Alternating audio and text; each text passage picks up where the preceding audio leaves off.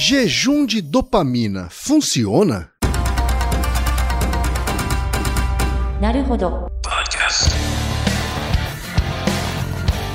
Bem-vindo ao Naruhodo, podcast para quem tem fome de aprender. Eu sou Ken Fujioka. Eu sou Altair de Souza. E hoje é dia de quê? Fúteis e úteis. Você quer apoiar a ciência? Quer apoiar o pensamento científico? Quer ajudar o Naruhodo a se manter no ar? Ouvir os episódios e espalhar a palavra já é um grande passo. Mas existe um outro jeito. Quem possibilita isso é a Orelo. Você escolhe um valor de contribuição mensal e tem acesso a conteúdos exclusivos, conteúdos antecipados e vantagens especiais. Além disso, você pode ter acesso ao nosso grupo fechado no Telegram e conversar comigo, com Altair e com outros apoiadores. Toda vez que você ouvir ou fizer download de um episódio pelo Orelo, vai também estar pingando uns trocadinhos para o nosso projeto. Combinado? Então baixe agora mesmo o app Orelo no endereço orelo.cc ou na sua loja de aplicativos e ajude a fortalecer o conhecimento científico.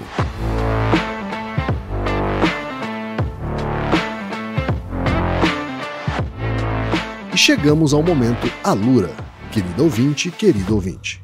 Você quer dar um verdadeiro mergulho no mundo da tecnologia? Migrar para uma nova carreira? Aprofundar-se nessa carreira? Então assine a Lura agora mesmo. Você vai estudar, praticar, discutir e se aprofundar em uma plataforma que respira tecnologia.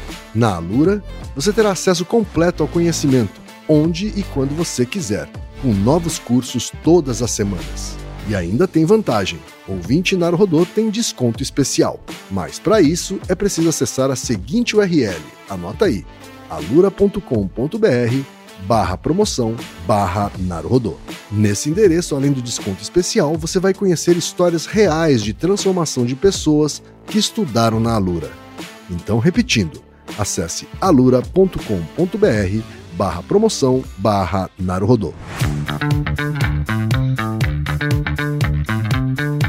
Altair, temos pergunta de vários e várias ouvintes, Altair. Sim, essa é uma pergunta sobre um tema que tem bombado na, na internet, no Instagram, nessas coisas nos últimos anos.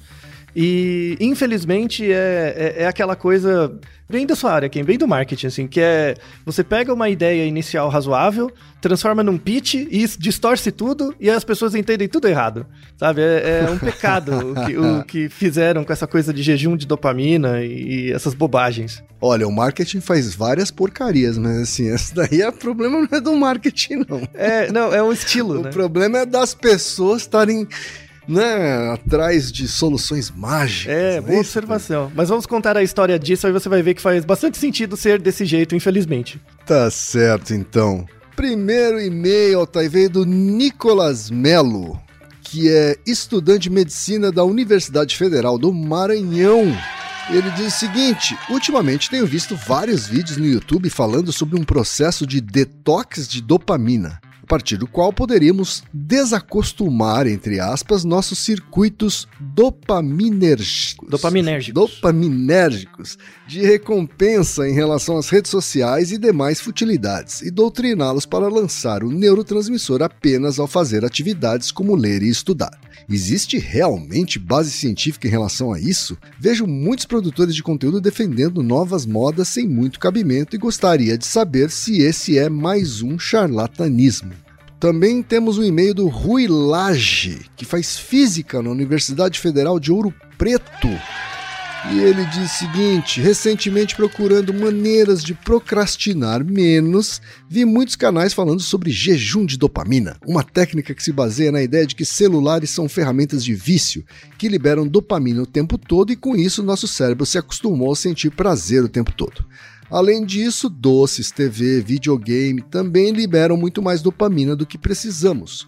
Logo, nos acostumamos com uma dopamina muito alta. Portanto, se você evita todas essas atividades que liberam dopamina, fazendo um jejum, você consegue fazer atividades que liberam menos dopamina com mais gosto, como estudar, por exemplo.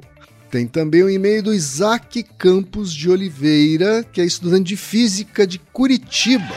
E ele diz o seguinte: Recentemente vi um vídeo que dizia que para conseguir fugir das distrações do mundo moderno, existe uma técnica em que se faz um detox da dopamina. A técnica consiste em evitar ao máximo atividades prazerosas por certo período. A ideia é que depois desse detox, como seu nível basal de dopamina estaria mais baixo, atividades que liberam relativamente menos essa substância vão parecer muito mais prazerosas para você. O vídeo também fala que nunca se deve fazer algo muito prazeroso antes de atividades menos estimulantes como estudar ou trabalhar, e explica isso pelo mecanismo da dopamina já citada. Existe algo científico nisso tudo? Temos também o e-mail do Tiago Moura, que diz o seguinte. Gostaria de saber a visão da ciência a respeito do detox de dopamina. Me pareceu de repente que a exploração da dopamina tem sido protagonista de muitos problemas atuais. Portanto, me pareceu relevante saber como a ciência tem acompanhado esse assunto. E finalmente o e-mail da Fernanda Guedes, que mora em São Paulo e é engenheira. E ela diz o seguinte: Eu adoro o podcast, acho o conteúdo bem explicativo, didático, que ao mesmo tempo me entretém. Confesso que nunca mandei um e-mail a podcast ou programa nenhum, mas estou com algo que não sai da minha cabeça. Me percebo incapaz de não fazer nada de maneira ativa. Eu faço minhas refeições e assisto filmes. Jogando, tipo Sudoku no celular. Fico dando F5 em sites de notícia, mas não termino de ler uma coluna sequer que já parto para outra aba. Fico olhando sites para comprar coisas, não compro nada, mas eu fico alimentando desejo. É tão intenso que as simples ideias de tentar pôr em prática exercícios de mindfulness me desanima porque parece algo muito além do que eu conseguiria começar a fazer. Daí eu lembrei de um conceito que pipocou mais em 2019, que era o jejum de dopamina pelo pessoal do Vale do Silício. Confesso que tenho ranço dessa galera e da dinâmica de vida que eles têm, onde coisas genuinamente bacanas viram meras ferramentas para aumentar a produtividade no trabalho, mas confesso também que eu fiquei pensando nisso bastante. O jejum de dopamina tem embasamento científico?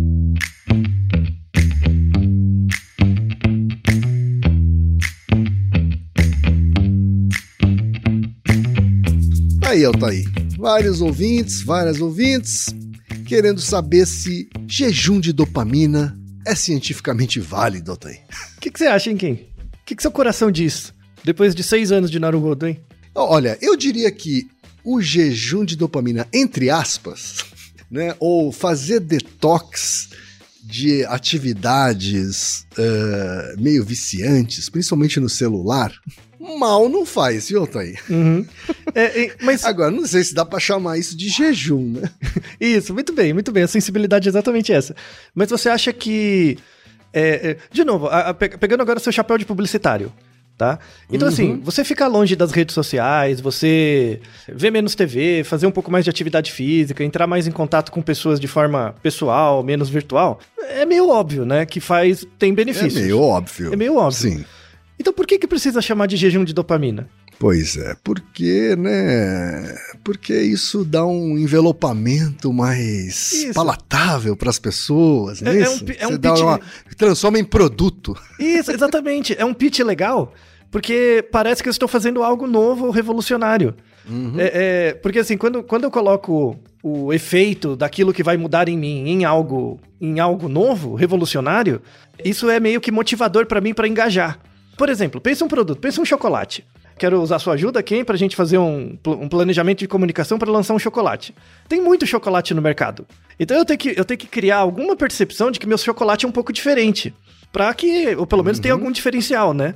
Para as pessoas terem uhum. vontade de ver, pelo menos de ver primeiro e depois de querer ele, né? É, é exatamente uhum. a mesma coisa. Essa coisa do jejum de dopamina. Exatamente a mesma coisa, tá? E esse esse Naruhodo de hoje conversa muito com dois um episódio duplo que a gente gravou, que é o sobre PNL, que é o 346 e o 347. Então, assim, uhum. a, a, esse episódio tem duas partes. A primeira parte é mostrar essa história do desse histórico do detox de dopamina e depois do jejum de dopamina. São coisas diferentes que surgiram em momentos um pouco diferentes, Tá. né? E depois, qual que é o papel da dopamina mesmo, né? Quando, quando você pensa em dopamina, assim, senso comum. É, é, a dopamina é um neurotransmissor e ela é relacionada com o quê? O que, que vem na sua cabeça quando você pensa dopamina? Tipo, você tem muita dopamina, quer dizer o quê? Em... Penso em ânimo. Isso, ânimo, felicidade, prazer, não é? Isso. É, a Aham. dopamina não tem nada a ver com isso. Nada, sabe? Então, primeiro a gente tem que desconstruir esse pitch zoado, assim. Porque, de novo, eu, eu tenho muitas coisas contra o marketing, né? Mas se você quer vender produtos mesmo, tudo bem. Mas o problema é quando você coloca isso de- perto da biologia ou da saúde. Porque você cria falsas Sim. crenças nas pessoas. E, de novo, os- no caso do jejum de dopamina, pra mim é pior que o, por exemplo, o PNL ou qualquer outra coisa quântica, essas coisas místicas. Porque o, o- esse- essa porcaria de jejum de dopamina nasceu dentro da universidade. Esse que é o problema. O puto dentro da Aí universidade. É. Aí a coisa É. fica mais grave, né, Então, e, e- de novo, é grave. Tem muita gente que, que tem pós-graduação, mestrado, às vezes doutorado em neurociência, que propaga essa bobagem, sabendo que é bobagem. Então, Uhum. então usa o título junto com esse pitch para criar um produto de si mesmo, transformando a si mesmo em um produto. E aí transforma a si Certo. mesmo numa figura midiática. E é- É, é muito zoado. É muito zoado. Na verdade, a pessoa joga o jogo. A pessoa joga o jogo, que é tipo, eu quero ganhar dinheiro, quero ficar famoso, então faz isso.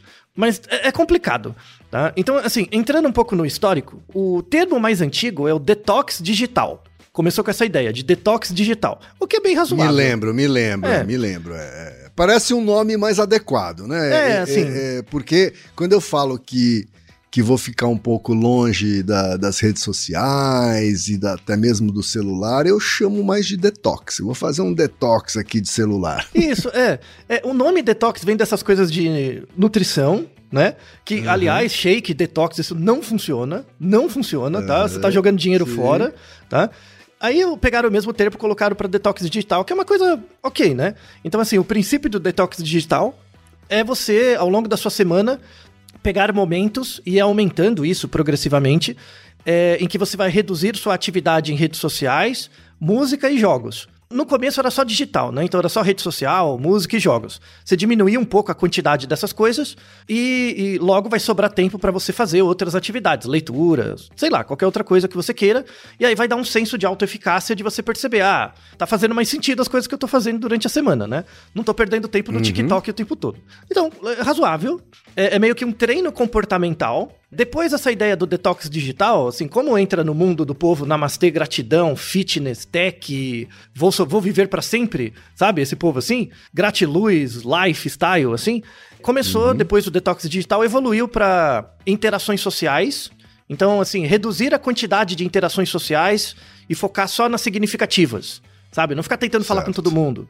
E também alimentação, né? Então, ah, comer melhor, comer menos, enfim, todos, a- é, todo esse tipo de comportamento alimentar restritivo, que no curto prazo parece que ajuda, mas no longo prazo cria problemas. Essa ideia do detox digital nasceu em 2018. Não se sabe exatamente onde, mas quem popularizou muito foi um, um- um canal no YouTube que eu me nego a publicizar, mas quem procurar aí vai achar, que o dono do canal se intitula um coach de vida.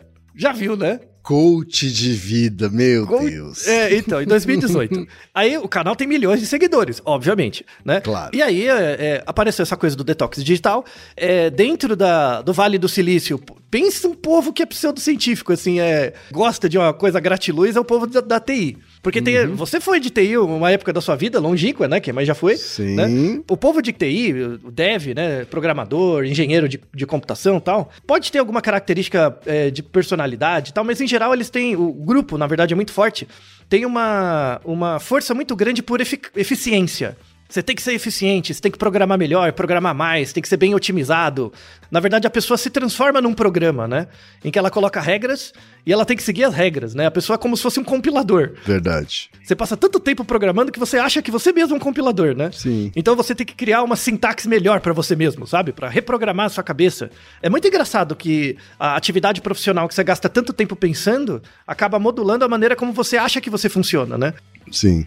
E aí no Vale do Silício, apesar do povo ser muito escolarizado, ter uma formação boa, as pseudociências abundam. Assim, tudo com essa ideia de criar gurus né, os xamanismos, e também criar estratégias de suposta melhoria de eficácia, né? Aí o detox digital fez muito sucesso lá, mas assim, se eu sou um cara, um programador, como é que eu vou fazer detox digital, né? Então, eu fico no computador o dia inteiro, então era meio difícil. Aí a, a, o assunto evoluiu para essa coisa do jejum. Aí tem toda essa bobagem uhum. também de jejum intermitente, tudo, tudo, todas essas coisas gratiluz aí. Aí entrou, juntou o, o jejum de dopamina. Aí, o que, que é o jejum de dopamina? É, é, é, você pegar esse discurso do detox digital, que faz sentido, né? É razoável pensar, mas não tem nada demais, e dar um, um envelopamento midiático, publicitário, marqueteiro para ele. Então, assim, você é uma pessoa, no seu cérebro tem dopamina, é, é, tem o, o, e-mail ótimo do nosso. do primeiro e-mail que você leu, do nosso ouvinte, que é o Nicolas falando assim: é, eu tenho visto vários vídeos no YouTube é, falando sobre uma técnica que é possível desacostumar nossos circuitos dopaminérgicos de recompensa em relação às redes sociais. Se você, indivíduo, é capaz de controlar a quantidade de neurotransmissor que você tem no seu cérebro, se isso fosse possível, para que, que tem depressão então? É, é não existiria nenhuma doença mental. Nenhuma, praticamente é, é, não faz nenhum sentido, tá? Você, indivíduo como um todo, não tem nenhum controle sobre a quantidade de neurotransmissor que você produz, tá? Então, é, é mas é pitch, sabe? É, é, um efeito simples, né? Eu mexo uma coisa, gera um efeito em você, você muda, claro. né? E, e aí, assim, você, você faz uma paridade entre a alimentação, né? E, e, substâncias do cérebro. Então, ah, eu como mais, eu ganho peso. Eu tenho mais dopamina, eu tô mais feliz. Alguma coisa assim. E aí existe uma paridade, que é completamente errado no caso do neurotransmissor, e existe uma paridade também entre neurotransmissor e droga. Então as pessoas associam, por exemplo, a quantidade de dopamina no seu cérebro com a quantidade de uma droga, como se fosse a cocaína. Então você usa mais cocaína, você fica mais viciado. Você tem mais dopamina, você tem mais vontade de ficar fazendo aquilo. Bobagem! Não é assim que funciona sabe? E aí, quem começou com essa bobagem, e, e, aí que eu fico pistola, quem começou com essa ideia do jejum de dopamina foi um professor de neurociência de Harvard, que hoje está dentro da, da Universidade da Califórnia, né? Que é um, um, herói, uma boa alma, chamado Cameron Sepa. Meu Deus. Esse, o, o povo que gosta muito de, de dessas coisas gratiluz aí, é, health style, assim, essas coisas, deve conhecer o Cameron Sepa. É aquele, o cara, sabe aqueles caras, né? É professor, tem doutorado, professor tal, surfista, forte, espadaúdo, bonitão, uhum. né? Malhadinho e tal. Aí, né, atrai, põe, põe as fotos no Instagram, com a bunda de fora, com frase motivacional, sabe aquela coisa toda, né? Então ele tem toda a construção identitária, toda a semiótica para ser um, um, um, indivíduo midiático. E aí, assim, ele que criou esse termo, jejum de dopamina. E, e aí, assim, o, o, tem até uma, uma entrevista que, a, que o, o site de Harvard fez com ele, vamos deixar na descrição, né? Que entrevistaram ele assim, falou: Ô, oh, velho, como assim jejum de dopamina? Tipo, chamaram na xixi o cara, sabe? Porque assim, ele, ele, ele é docente, ele publica alguns artigos, eventualmente, se bem que parou de publicar porque ficou rico, né? Mas parou de publicar. Mas ele, ele no, no, nas redes sociais, ele falava disso, né? De jejum de dopamina, apresentava a ideia. Mas aí, assim, ele, essa coisa do jejum de dopamina não é nem jejum, nem dopamina. Mas é um pitch. Uhum. Você dá uma, uma, um envelopamento no, novo para coisas meio óbvias. E aí, nessa entrevista, o Cameron fala exatamente isso. Ele fala, de fato, ele fala, de, ele assume, ele fala, de fato, o jejum de dopamina não tem a ver nada com jejum, nem com dopamina. A dopamina, abre aspas, né? A dopamina é só um mecanismo que explica como vícios podem ser reforçados, além de ser um título atraente. Uhum. Olha, o, o, cara fala que, que era só marketing. Só que aí o que, que acontece? Ele falou e jogou na internet. Aí o filho é dos outros. Sim. E aí a gente tem um monte de gente sem formação nenhuma usando esse, esse pitch como se fosse o, o mecanismo real, sabe? Esses, esses um monte de podcast aí de mesa e tal, que o, o, cara, o cara usa assim, ó, você tem uma vida desgraçada, você não consegue ser autocontrolado porque você não faz jejum de dopamina. Então o cara lá, o, o professor, entre grandes aspas, criou esse pitch aí só para ser midiático e outras pessoas usam como argumento real, uhum. sabe? E aí virou pseudociência completa. E esse, esse tipo de pseudociência, o jejum de dopamina, é uma coisa que me deixa puto. Porque nasce dentro da universidade, na mão de alguém que sabe o que tá falando, e faz na intenção de virar marketing e virar pitch na, na, boca dos outros que não sabem nada, sabe? Sim. Isso eu, eu fico bolado. Bolado mesmo. Tem uma gravidade dupla aí, né? De não ser só um, um termo incorreto e impreciso, como ele ter nascido no mundo acadêmico, né, Otay? Não, e, ele induz as pessoas ao erro. sabe? Eles induzem as pessoas ao erro de achar que o comportamento do indivíduo como um todo tem uma relação direta com uma substância do cérebro, que é uma parte. Não dá pra fazer isso, eu não controlo a sua... Por exemplo, é, é, para quem for da área de biológicas faz sentido. Por exemplo, pega a glicemia. A glicemia é um marcador da diabetes, né? Então a glicemia é um marcador fisiológico, né? A quantidade de açúcar vai no sangue de forma bem, bem leiga. A glicemia é um marcador fisiológico. O marcador clínico é a diabetes. Mas se você pegar duas Certo. pessoas com glicemia, sei lá, 120, clinicamente as duas têm diabetes, por, por definição. Se você tem a glicemia acima de 100, você já começa a ter diabetes. Mas você pode olhar duas pessoas com o mesmo valor de glicemia e clinicamente elas serem completamente diferentes. Uma tá muito bem, a outra não. Porque não é só a glicemia. A glicemia é uma causa necessária para a diabetes, mas não suficiente. É só um marcador Sim. né? A glicemia é uma das causas, no caso, uma das quatro causas, né, para a, a, a diabetes. Aqui é a mesma coisa. A dopamina é uma, um dos componentes para a execução de um comportamento. E muitas vezes ela nem é necessária. Às vezes é outro neurotransmissor, sabe? Às vezes a- a- a- as pessoas falam dopamina, às vezes é, dopamina é um neurotransmissor é, é, estimulante, né? Ele, ele estimula coisas. Não, não necessariamente. Depende do lugar do cérebro, sabe? Então é muito mais complicado. É, é engraçado, eu, eu, eu acho isso muito perverso, assim, né? Porque, de novo, o marqueteiro, ele é formado para isso. Ele é formado para construir uma linguagem fácil, para colocar você em contato num produto, para você primeiro gostar do produto, depois querer ele. Essa, essa narrativa persuasiva, né? Isso, é, o discurso persuasivo, né? Você colocar isso na saúde é muito ruim, porque você cria falsa crença na pessoa. Então a pessoa acha que tomando a pílula tal, suplemento XYZ, vai viver 300 anos. Que se ela, sei lá, ficar de cabeça para baixo, orando pro sol, é, isso vai mudar a vida dela. Não é isso que muda. São, são as coisas associadas a isso. Né? Então tem, por, por exemplo, no caso do jejum de dopamina, aqui no Brasil, mas no mundo inteiro, né? Isso é associado com vários outros grupos sociais, né? Então, é, é, muita gente que segue esses grupos de jejum de dopamina é, são homens. Em geral, tem um pouco a ver com a estrutura machista também, né? Então é muito homem que. muito é, Tem a ver com, com a questão da tecnologia, né? Então muitas pessoas que trabalham na área de tecnologia, por acaso, são homens também, né? Tem uma conjuntura histórica, cultural é, buscam por uma, um maior grau de eficiência e aí querem esses tipos de estratégia para aperfeiçoar seu grau de, de eficiência. É, e aí vai seguindo essas regras, né? E aí tem um, um sistema que é tipo um canal, sei lá, tem canal no YouTube, tem grupo no Instagram, no Telegram, qualquer coisa, que você coloca várias pessoas juntas e propaga essas ideias falsas, né? De que é controlar sua dopamina, jejum de dopamina. Na verdade, o que, que você está fazendo? Você está criando uma religião. Você está criando uma seita. Você está criando uma seita em que os, os sacramentos são essas regras do jejum. Você entra dentro de um grupo com outras pessoas em que todo mundo faz isso, logo você se sente incluído. E aí funciona. Mas não funciona porque tem uma razão biológica. Funciona, na verdade, pela estrutura social que você cria, né? E no fundo, Sim. tem, tem muita gente que ganha dinheiro por trás disso. Criando falsa crença no indivíduo. Claro. Né? Aí a pessoa começa a acreditar assim: ah, se eu conseguir fazer o jejum de dopamina e eu conseguir melhorar a minha vida, qualquer um consegue. Primeira asneira. Segunda coisa, se eu consigo isso, os outros não conseguem porque eles são fracos. Aí, aí começa a ter um discurso quase, quase eugenista, assim, entre nós e eles. Sim, sabe? sim, sim. E, e, aí, e aí começa um- um- um- essa coisa de separação, né, entre melhores e piores, entre mais competentes e menos competentes, cria esse discurso baseado em competição, que no começo é a competição com você mesmo, mas acaba indo pra competição com outros. E, e gera todo tipo de ataque ao tecido social. De novo, no curto prazo, parece que funciona.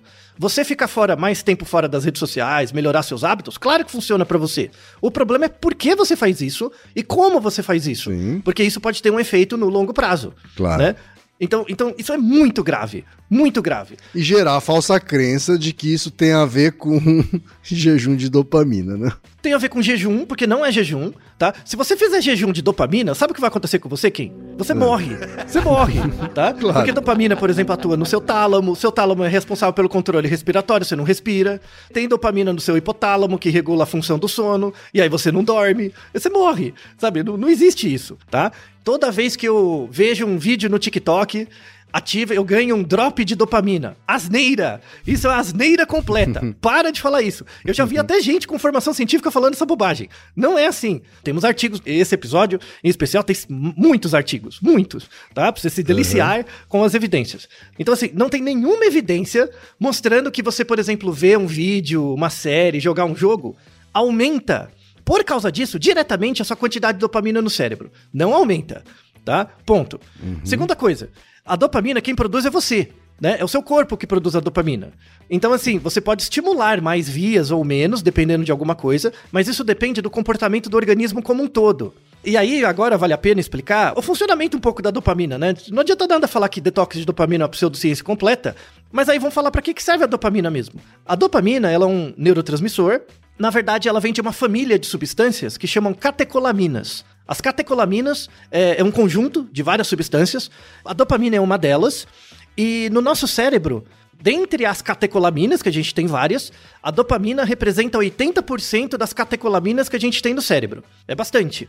A dopamina, ela é produzida no sistema nervoso central, mas ela também é produzida no rim, né? Então a dopamina é muito importante para a função renal. Então, para você fazer xixi, para você regular o, o, a concentração e tal, né? Para não perder muito sais e tal, tem neurônios dopaminérgicos que vão lá do cérebro até o rim para regular a função dele. A dopamina ela é gerada, não é gerada diretamente, ela é gerada a partir de um aminoácido que chama L-dopa ou levodopa. E a levodopa ela, ela existe em muitos organismos, até plantas. Plantas têm dopamina, tá? A planta produz dopamina, não é só nosso, tem muitos organismos. E a, a dopamina ela é presente em várias vias do cérebro, né? em várias áreas, com várias vias diferentes. Aí tem uma coisa interessante. A dopamina, em algumas áreas do cérebro, ela é excitatória. Ela aumenta a atividade dos pulsos elétricos de neurônios de uma certa área. Em outras áreas, ela não é excitatória, ela inibe. Só que ela, ela inibe para excitar. Olha que interessante. Então, assim, a, a, quando você pensa no senso comum, né? Uma atividade excitatória quer dizer que você vai fazer mais, não é? Tipo, ah, eu quero pegar uma coisa. Então você vai lá e vai, vai ficar tentando pegar, né? Você fica tentando fazer o movimento. Isso é uma parte da excitação. Atividade excitatória, atividade motivacional, é isso também. É querer algo, ir lá pegar. Mas existe uma inibição que também é excitatória. Por exemplo, vou dar um exemplo bem, é, bem motor, assim. Imagina que você quer pegar um livro que está bem alto numa, numa estante. Aí o que, que você vai fazer? Você não vai esticar o corpo todo? Você não vai esticar, por exemplo, aí você levanta, fica na ponta do pé, levanta o braço para pegar o livro. Você está fazendo um movimento de excitatório, de levantar o braço, de buscar o livro, mas ao mesmo tempo você tem que inibir outros movimentos para que esse movimento excitatório funcione. Entende? Então, por exemplo, para eu conseguir levantar, ficar na ponta do pé e ficar num pé só, eu tenho que encolher o outro, sabe?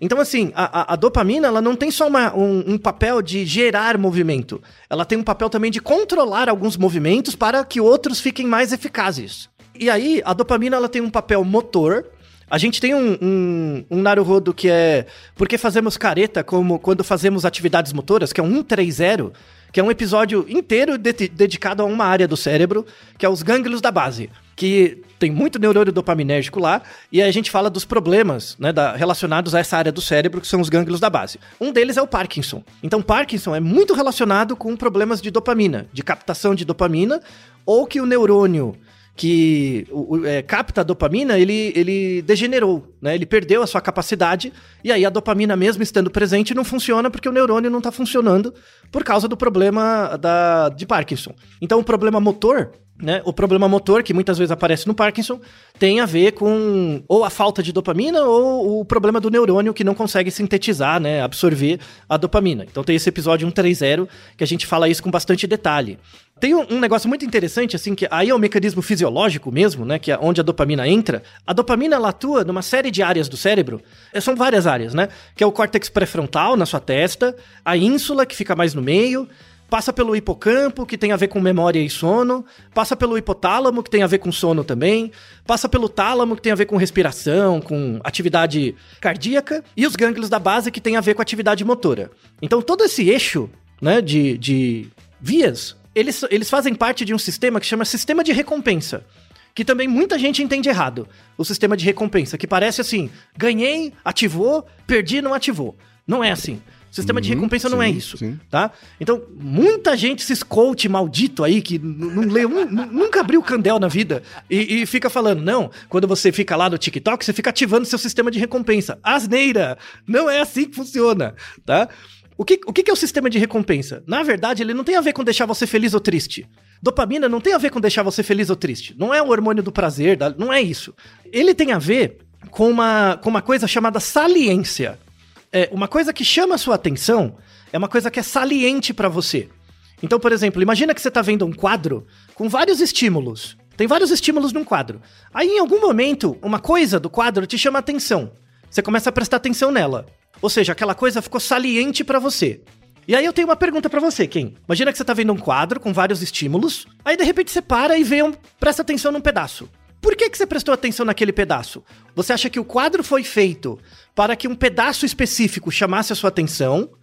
Ou você buscou prestar mais atenção naquele pedaço porque aquilo foi saliente pra você? Da onde você acha que vem a saliência? De fora pra dentro ou de dentro pra fora? Eu diria que mais de fora pra dentro. Pode ter tido até alguma intenção do artista de, Isso. de chamar atenção ali, né? Mas isso não é garantia de que vai acontecer, né? Exato. Então, a ideia é, é- é uma coisa dos dois lados. Às vezes, se, a peça artística ela é feita propositalmente, né? O artista ele quer, ele quer tentar fazer, aumentar a probabilidade de chamar a sua atenção para aquela parte, né? Só que para isso E aumenta, provavelmente aumenta. isso. Só que para isso o artista tem que conhecer o contexto social onde ele está. Porque se ele for de uma outra cultura e, e para ele outra coisa chama atenção, não funciona tão bem. Então ele tem que conhecer o que, que chama a atenção das pessoas naquele lugar para fazer a peça artística, mas o indivíduo também, fazendo parte daquele grupo, ele tem uma memória de coisas que costumam chamar a saliência dele. A dopamina ela serve para isso. A dopamina é uma ligação entre a sua memória de experiências e o que você vê no mundo que é familiar. Então, por exemplo, quando você tá num ambiente e você vê uma coisa, ah, eu já vi isso. Eu eu já vi isso e era legal, sabe? É aí que a dopamina entra. A dopamina é meio que puxa você, a sua atenção, né? A ação da dopamina nessas vias, no sistema de recompensa. Puxa a sua atenção para coisas que você já fez e que foram prazerosas. Ela não te dá prazer.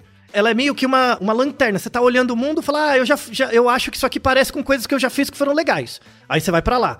E, e essa é a função da dopamina mesmo. O nome disso é saliência de incentivos. O, o ambiente é cheio de incentivos. E quais incentivos são mais salientes pra mim? Quem, quem decide isso, entre aspas, né? É a dopamina associada com vias ligadas à sua memória anterior. E então, às vezes, você tem contato com um produto que é muito parecido com uma coisa que você já viu e que você gostava. A- aumenta a saliência. a- às vezes você pode não ir lá, mas você presta atenção. E aí tem dois estágios dessa saliência. Tem o que eles chamam de liking e wanting. Isso é bem a linguagem da neuro, de neurociência. O wanting é querer. É quando você quer uma coisa, tá? É uma coisa mais aspiracional. Então, por exemplo, você entra em contato com uma, sei lá, eu vou pegar esses exemplos bem de Instagram mesmo, sabe? Você vê lá uma pessoa fisicamente muito ativa, cara fortão. Isso, quando chama a atenção de alguém que, que tem ligação com isso, é, é essa ideia do querer. Poxa, eu queria ser assim, sabe? Eu queria ser fit, eu queria ser é, é, eficaz, eu queria ser bonito, sei lá. Isso é, isso é o querer, é o wanting. O wanting, ele, é- ele é um, um nível de recompensa. Por exemplo, quando você é, entra em contato com uma coisa fala, nossa, eu queria ser isso.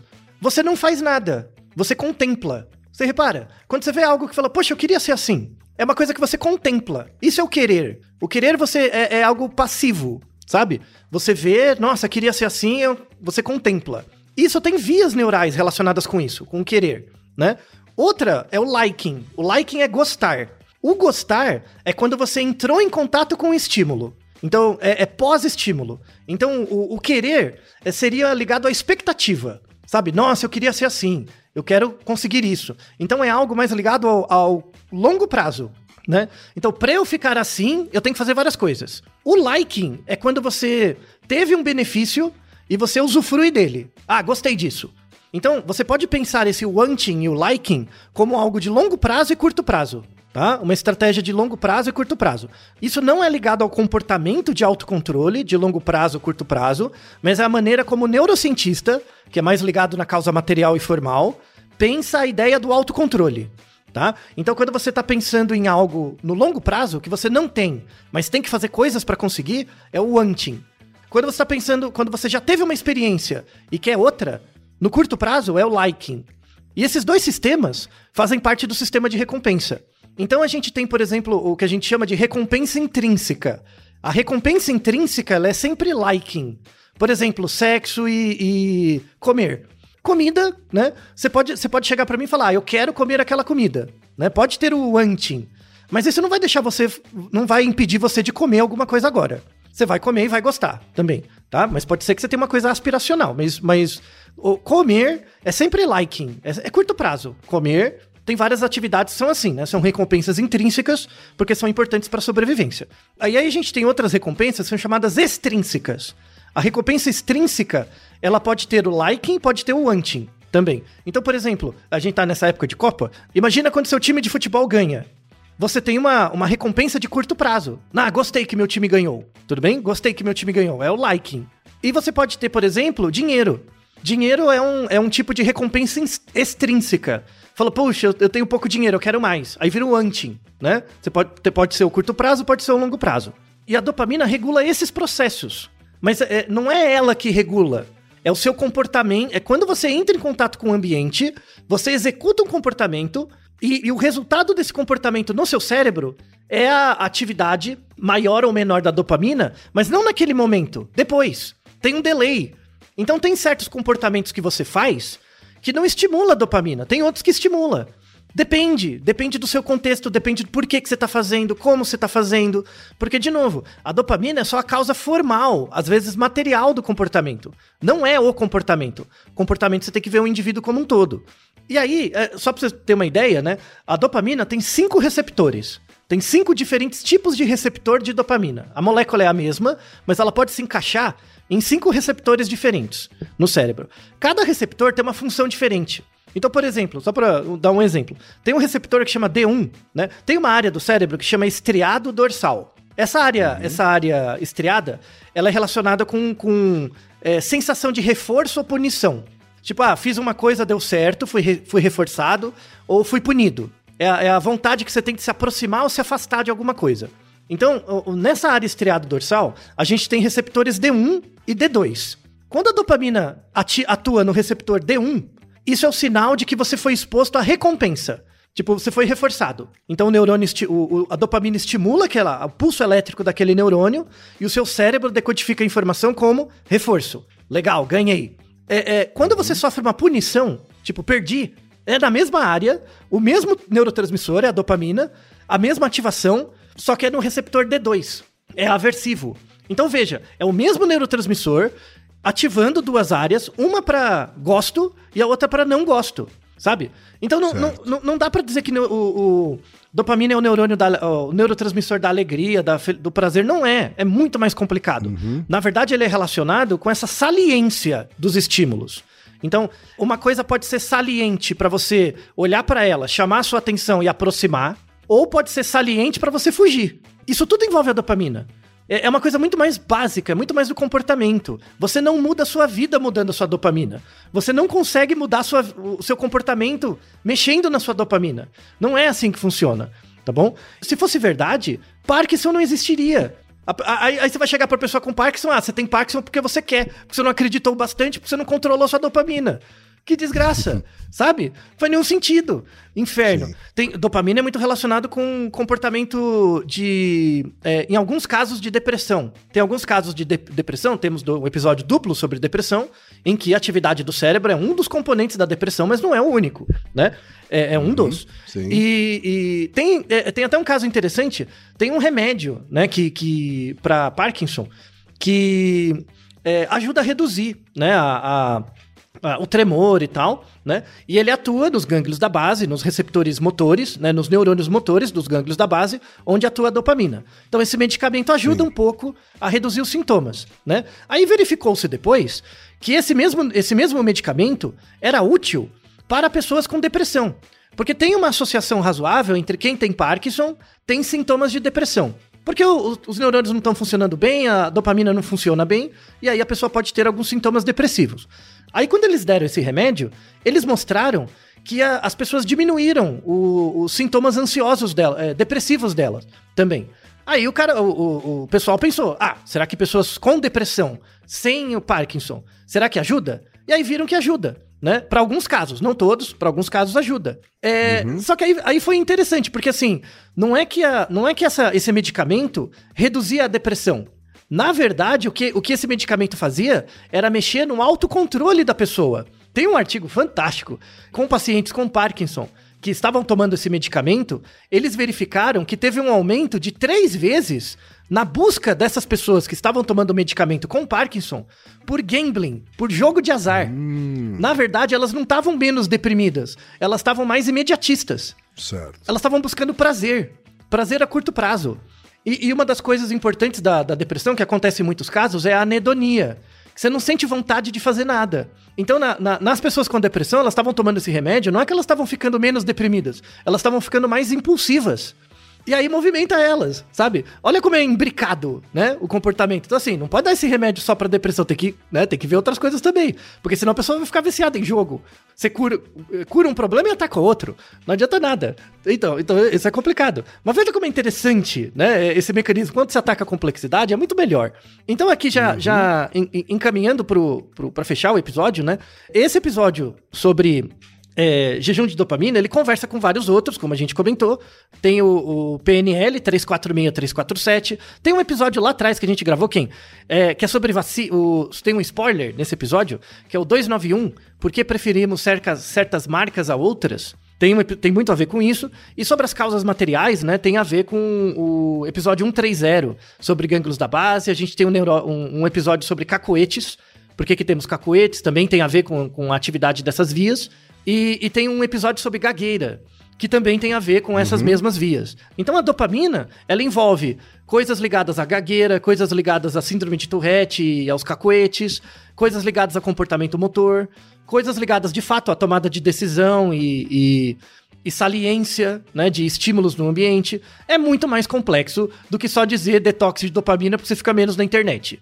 Sabe? Então, não. Sim, sim. Sabe? Então, de novo, até que- o que a gente falou num episódio mais recente, assim, a solução para você ser mais eficaz no seu dia a dia, ela é simples, mas ela não é fácil. Todo mundo sabe o que tem que fazer. Ficar menos na internet, parar com essas brigas de internet. Aí a gente fala até em, em- tem a ver com o nosso método galinha. A gente tá, ó, a gente conseguiu, quem é, criar um, um método parecido com o PNL, baseado em evidência, que não te faz de idiota. Porque assim, porque é é uma galinha que não tem nada a ver com o fenômeno. Porque qual é o problema? Qual é a diferença entre o jejum de dopamina e a galinha? Né? O nosso método galinha.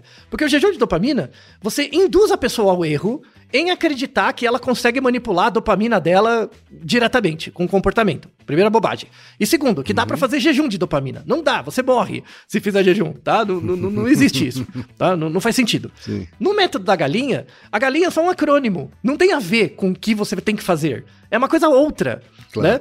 É só pra dar a graça, né? A, a galinha, tá? e se você olhar os acrônimos, depois veja o episódio 347, são coisas meio óbvias. Assim, é óbvio que você tem que fazer a galinha. É óbvio que você tem que fazer as, a- as atividades. A, a- a- a ideia é você olhar, ah, mas isso é óbvio. Eu sei, porque é mesmo. Porque são coisas simples, mas não são fáceis de fazer. E tem que ser feita todo dia. Claro.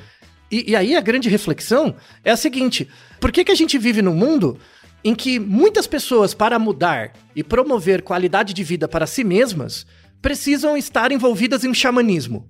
Como esses grupos de dopamina, grupos de qualquer coisa. Grupos de lifestyle, namastê, gratidão, abraçar árvores, sabe? É, é, por, por que é necessário você ter um xamã para fazer isso? entrar nesse grupo de xamanismo. Por quê? Claro que tem uma, uma coisa que nos une, né? Porque a- na nossa história evolutiva, a gente agiu muito mais por senso comum do que pelo método científico. O método científico, Malemar, tem 100 anos. Então, assim, é, é esperado que as pessoas ajam por xamanismos. A maior parte da, da nossa vida, as nossas decisões foram controladas por um- uma entidade religiosa transcendente, ou por grupos de pessoas, ou por culturas. Faz parte. O problema é você naturalizar isso, é achar que sempre vai ser assim. Sempre vamos ter um comportamento tribal. Hum, Não. Hoje a gente vive numa sociedade muito diferente de 200 anos atrás, muito diferente. Tanto é que é inimaginável se uma pessoa de 200 anos atrás nascesse hoje, né, com aquela memória de 200 anos atrás, ela ia pra aqui ia ser Marte. Ia ser aquele mundo maluco, tá? Então assim, não, não, não subestime a capacidade das pessoas de mudar. Se der o tempo suficiente, as pessoas mudam, pro bem e pro mal. E, e, e a grande crítica é essa: para que, que você precisa de um xamanismo desse, né? Tudo bem, você pode precisar de, de, de incentivo baseado em grupos de pessoas, né? Você precisa de pessoas que te ajudam e tal. Mas você não precisa estar dentro de um grupo estruturado com gente ganhando dinheiro, né? Você pode é, ter amigos, sabe? Simples. De, de, novo, é simples, mas não é fácil. É, é, puta difícil fazer amigo, tá? De verdade, é muito difícil. Uhum. Ainda mais quanto mais velho você fica, uhum. né? E, e entendo, Sim. completamente. É, é, normal. Mas, mas é, é, importante ter essa crítica, sabe? Essa crítica, assim, de que você não precisa de xamanismo. E, mas tem um, lado, tem um lado que é importante, assim. É, o xamanismo, ele traz felicidade do ponto de vista individual. Porque você se sente acolhido. Até o momento que você percebe que o xamã não te ajuda mais. Aí o que, que você faz? Troca de xamã. Então é uma vida, é uma vida feliz no, no, nos pequenos momentos, mas muito ansiogênica no longo prazo, porque a gente não consegue controlar nada. E é por isso que a gente vive numa sociedade de gente ansiosa, porque as pessoas não sabem controlar aquilo que controla elas. E uma, uma das coisas que você pode fazer para controlar aquilo que te controla é abrir mão de ser feliz. Abrir mão de ser feliz nesse sentido, assim, do curto prazo, sabe? Das coisas pequenas. Uhum. E aí, é, para encerrar, tem um, um conceito é, é um conceito da, da, área experimental da psicologia, assim, nada contra nem a favor. Mas ele é interessante, né? É um, é um conceito que chama melioration. Você já ouviu falar dessa palavra, Kim? Melioration? Melioration? É. Não. Pare, parece música, né? Tipo, né? O, uhum. é, parece nome de música, assim, né? Uhum. Melioration é um termo de inglês, to melior, meliorate. Uhum. Meliorate quer dizer fazer melhor. A cada, a cada degrauzinho você faz um pouquinho melhor. Isso é melhorate, é, tá. melioration. O, o, o melioration é o seguinte: é, explicando assim, sem a terminologia da área, pensa o comportamento de sair pra balada. O que, que é o comportamento de sair pra balada e beber? É, você tem um ganho próximo, que é ir pra balada, né? Toda vez. Você tem um prazer próximo. Só que quanto mais você vai na balada, menos prazer você tem para cada ida da balada que você tem, que você vai. Você entende? Tá. Então, assim, eu fui pra balada, faz, fazia maior tempo que eu não ia. Fui uma vez, legal. Aí quando eu vou a segunda vez, não é tão legal quanto a primeira. É legal, mas é um pouquinho menos. Sim. Então, então imagina uhum. como se fosse uma escada em que o degrau vai ficando cada vez menor, sabe? Você vai subindo, mas o degrau fica menor. O que, que vai acontecer lá no final, comportamentalmente? Você tem que dar muito comportamento para ter um ganho pequeno, porque você acostumou. Entendi. Em geral, os comportamentos de curto prazo são assim. Então, assim, dando uma explicação decente no lugar dessa porcaria de jejum de dopamina, o que, que é uma explicação decente para esse negócio de você ficar duas horas na, na rede social? Tem até o comentário da nossa última ouvinte, a, a, a nossa amiga engenheira. Fernanda. Fernanda, isso, obrigado. Que ela diz o seguinte: ah, eu não sinto vontade de fazer nada, né? Assim, eu sinto não, não tenho vontade de fazer coisa alguma e tal, né? Por que que isso acontece? Porque a, pelo seu hábito, pelo seu cotidiano, a, a, pode ter uma causa material também, aí tem que verificar e tal, né? Pode ser ligado a uma anedonia, mas não tô dando diagnóstico, vai no psicólogo, vai no médico, vai ver. Pode ser ligado a uma Sim. anedonia, que é uma falta de incentivo, né, de motivação para as coisas. Pode ser pela própria, pelo próprio comportamento do dia a dia mesmo. Então, assim, Sim. quando você fica duas horas no TikTok só vendo stories, né, só vendo os TikToks ou stories do Instagram e tal, o que, que você tem? Quando você entra a primeira vez, você tem um prazer grande. Aí a cada história que você vê a mais, ele te dá menos prazer. Então, quando você tá meia hora lá vendo os stories, você tá subindo uma escada, só que com degraus cada vez menores. Só que pensa comigo, o custo para você parar de, de fazer aquilo e fazer qualquer outra coisa é, é maior do que aquele pequeno degrau que você vai subir. Por isso que a pessoa fica presa no curto prazo. Então uhum. imagina que você tá lá na, na. Por exemplo, você tá num. Se a sua vida é estimulante, se a sua vida é em geral estimulante, você tem contato com pessoas, você faz coisas, você tem uma, uma semana com atividades diferentes que fazem sentido para você. Quando você fica, né, né, sei lá, você perde meia hora lá nos stories, você vai ter, tendo pequenos momentos de prazer, cada vez menos, né? A escada vai subindo, mas cada vez menos. Sim. Aí chega uma hora e fala: não, já deu, meia hora, agora eu vou mudar. Né? Então o que, que você vai ter? O que, que você vai ter que fazer? Você vai ter uma perda, você vai ter um custo, e esse custo vai ter que ser recompensado pelo prazer de uma nova atividade. Então, o que que acontece? Se você tá lá meia hora no, nos stories e depois, puta, já passou meia hora, eu tenho que voltar a trabalhar. E o seu trabalho é uma merda, você não vai voltar. Entendeu? Você não vai voltar, porque você vai ter duas perdas. A perda de voltar a trabalhar e a perda de, de sair ali do, mesmo que um ganho pequeno do negócio, né? Uhum. E essa é a lógica do vício. Essa é a lógica do vício, Sim. né? Que é re resultado de um sistema de comportamentos que você não consegue dar conta, porque parece que ele não é reforçador em geral. E de novo, às vezes isso pode ser de dentro para fora. Então o indivíduo tem uma capacidade, uma incapacidade de extrair prazer das atividades, isso tem a ver com depressão, anedonia, outra história. Ou pode ser resultado da própria ação do organismo no comportamento. Ele está vivendo uma vida que não merece viver e não consegue sair, porque não consegue realocar as atividades. O melhoration não é isso, que a escada vai ficando menor. O melhoration é o contrário. Então, imagina uma atividade muito chata. Por exemplo, programação. Aprender a programar. Aprender a programar é chato, é duro, sabe? No começo, lembra COBOL, que é a linguagem que você estudou mais? Sim. É um saco no começo, não é? Por isso tem que ter muito teste, todo dia você tem que tentar um pouquinho, né? Então, assim, no, no começo é, é ruim. Só que o payoff no final é grande. Porque pensa, ó, é o contrário, é uma escada com degraus. Os degraus são pequenos no começo. Ah, e aprendi a digitar uma linha de comando. Viva! Virei programador hacker agora, né? Que aprendi uma, um degrauzinho.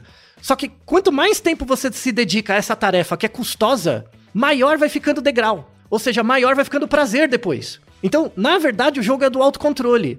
Que tarefas você tem um prazer próximo? E esse prazer vai depreciando, e quando acaba isso, você vai ter que. Você necessariamente vai ter uma perda, mas você vai trocar pelo quê? Em relação a coisas que são custosas, mas você sabe que se você dedicar todo dia, você vai ter um ganho muito grande no começo. Como, por exemplo, estudar. Estudar é um negócio. Estudar é assim, é um saco, né? Muita gente é, pergunta pra mim assim: "Ah, eu queria saber como que eu faço meu filho pra estudar". Falando, "Hum, é difícil porque estudar é um saco. E o moleque é novo, o moleque é jovem, ele, Aham, ele fica controlado aham. por coisas próximas. Estudar é uma coisa que tem um payoff lá na frente. Então, assim, as pessoas têm que começar a perceber que estudar é chato, mas tem um ganho. Então, por exemplo, uma coisa que você pode fazer em grupo é estudar. Ou programar, ou fazer grupos de, dessas coisas. Então, assim, atividades que são difíceis de serem feitas, mas que se você fizer um pouquinho todo dia, você vai ser recompensado porque o futuro vai estar cada vez mais próximo. Essas atividades são úteis de fazer em grupo. Essas atividades que é o contrário, que a escada vai ficando menor, são atividades que as pessoas fazem sozinhas e induzem ao risco, ao vício. Esse é um jeito de ressignificar o jejum de dopamina de uma forma cientificamente válida. Por, por essas teorias do melhoration, do autocontrole, de como que você trabalha com isso, porque são teorias que trabalham no indivíduo como um todo, e não na parte. Se você é alguém da psicologia, recomendo muito estudar as teorias de autocontrole molar e de melhoration molecular, meditar sobre elas, temos artigos na referência. Se você é da neurociência, para de, de dizer que, que neurotransmissor regula comportamento. Não regula, é só uma parte. É necessário, mas não o suficiente para o comportamento. E se você é neurocientista e quer virar coaching, pode virar coaching, mas não usa, não, não distorça o conhecimento científico em nome da sua igreja, tá? Transforma numa religião. Cria Deus dopamina. Chama o Deus dopamina. Aí pronto. Aí vira uma entidade transcendente, você inventa um mito da criação do, do Deus dopamina e pronto, tá? Agora, não, não faça essa ciência de boteco, sabe? Porque, de novo, no curto prazo você pode ajudar alguém, mas no longo prazo você vai Sim. atacar a estrutura social, criando cisão entre grupos e fazendo as pessoas acreditarem que elas têm controle sobre uma coisa que elas não, não na verdade têm controle. E pior do que isso, elas vão ficar dependentes de você. Você vai ser o exemplo, o xamã e tal. Então, na verdade, Sim. esses caras que são coaches dessas coisas é um puta povo egoísta. Porque, na verdade, ele tá usando os outros pra ele mesmo conseguir controlar o próprio comportamento. Quando, na verdade, ele poderia conseguir isso sem precisar ser essa figura egóica midiática, né? Então, assim, para, para que esses, esses coaches deixem de ser biscoito, embalagem de biscoito, né? Propaganda de biscoito, deixem de ser mídias e, de fato, usem o conhecimento científico que da forma como merece. Não para valorizar o indivíduo, mas para valorizar as relações de grupos de indivíduos dentro do ambiente, tornando o mundo muito mais fraterno. Não é, Kim? Olha só, hein, Altair? É, pois Ainda é. acabou com lição de moral. Ah, não sei se é lição de moral, mas de fato me deixa bravo isso, sabe? Muito mais que PNL, homeopatia, é, é, é isso, sabe? Porque é, é, é- é muito triste, sabe? É muito triste. Então, veja como a ciência é dialética, né? Dentro de cada iluminação que a ciência traz, mora um mito, né? E, e o que, que mais Verdade. controla o cientista, né? O esclarecimento e a abrir mão do ego, ou o mito e você assumir que você é um xamã e quer controlar a vida dos outros com base nisso. É, é uma reflexão importante para todos nós cientistas termos. E os não cientistas também. Então não siga xamãs, quem? Só a galinha. A galinha sim. Tá? Tá certo então, Altair. E Naru Rodô, ilustríssimo 20. E você já sabe, aqui no Naruhodô, quem faz a pauta é você. Você tem alguma pergunta pra gente ou quer comentar algum episódio? Escreva pra nós. podcast@naruhodô.com.br. Repetindo, podcast@naruhodô.com.br. e lembre-se, mande nome completo, idade, profissão e a cidade de onde você está falando. É isso aí. な